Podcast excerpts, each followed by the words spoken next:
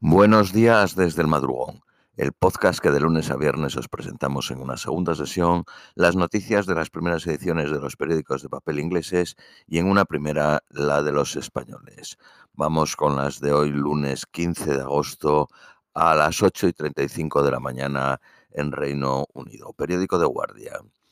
Salman Rushdie hace, eh, hace frente a un largo camino de recuperación después del apuñalamiento ha sido removido del ventilador. Un antiguo comisionado de policía dimitió después de intentar exponer violaciones y torturas por las fuerzas coloniales británicas en Kenia durante el movimiento Mau Mau, que luchaba por la independencia en los años 50. El documental visto ayer en el Canal 4 se titula Un modo de tortura muy británico. Un puñado de gobernadores republicanos ha criticado la horrorosa retórica de colegas de su partido en el Congreso de Estados Unidos, quienes han acusado a oficiales de la ley de un ataque político al antiguo presidente Donald Trump por ejecutar una orden de registro aprobado por un juzgado de su casa de Florida. El gobernador de Maryland calificó de absurdo y peligroso comparar el FBI con la Gestapo, especialmente después de que un hombre armado fuese muerto intentando invadir una oficina del FBI. Un hombre eh, condujo hasta chocar con una barricada cerca del Capitolio en Washington, D.C. Ayer por la mañana disparó varios tiros al aire después de que su vehículo se incendiase y luego se suicidó de un disparo.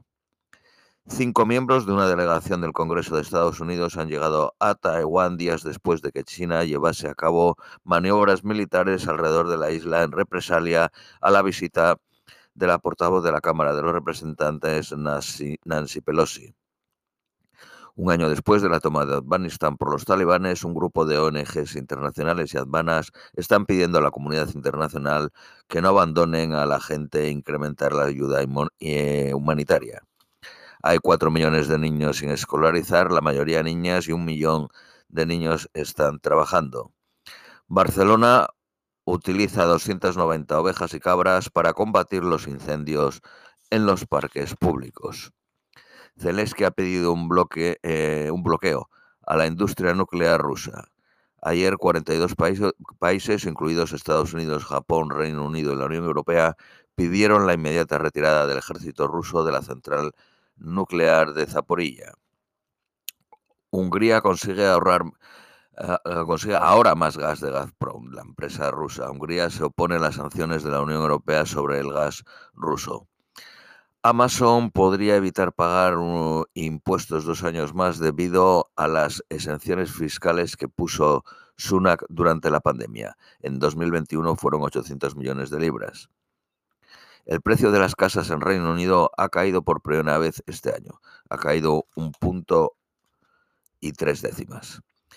Trabajadores indoneses que recogen las berries en las granjas de Reino Unido han quedado atrapados por deudas de hasta 5.000 libras con agencias de trabajo que los contrata.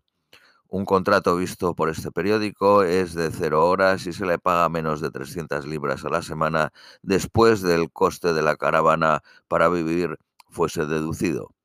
Bajo la ley de Reino Unido es ilegal cobrar por encontrar empleo. El Ministerio de Interior y la Agencia de Abusos Laborales están mirando las alegaciones y los supermercados han lanzado una investigación urgente del asunto destapado por The Guardian. Periódico Daily Mail. Los contribuyentes gastaron 12 millones de libras en calentar y alumbrar las oficinas de Whitehall, de Whitehall mientras estuvieron vacías durante la pandemia. Liz Truss mirará eh, revivir el plan bloqueado por Sunak de que las compañías de petróleo financien los vales de combustibles para los pensionistas. Los ministros dicen que los techos de 34 hospitales están en riesgo de colapsar. Periódico Daily Telegraph. Las empresas saudí de petróleo Aranco ha anunciado récord de beneficios trimestrales de 39.800 millones de libras.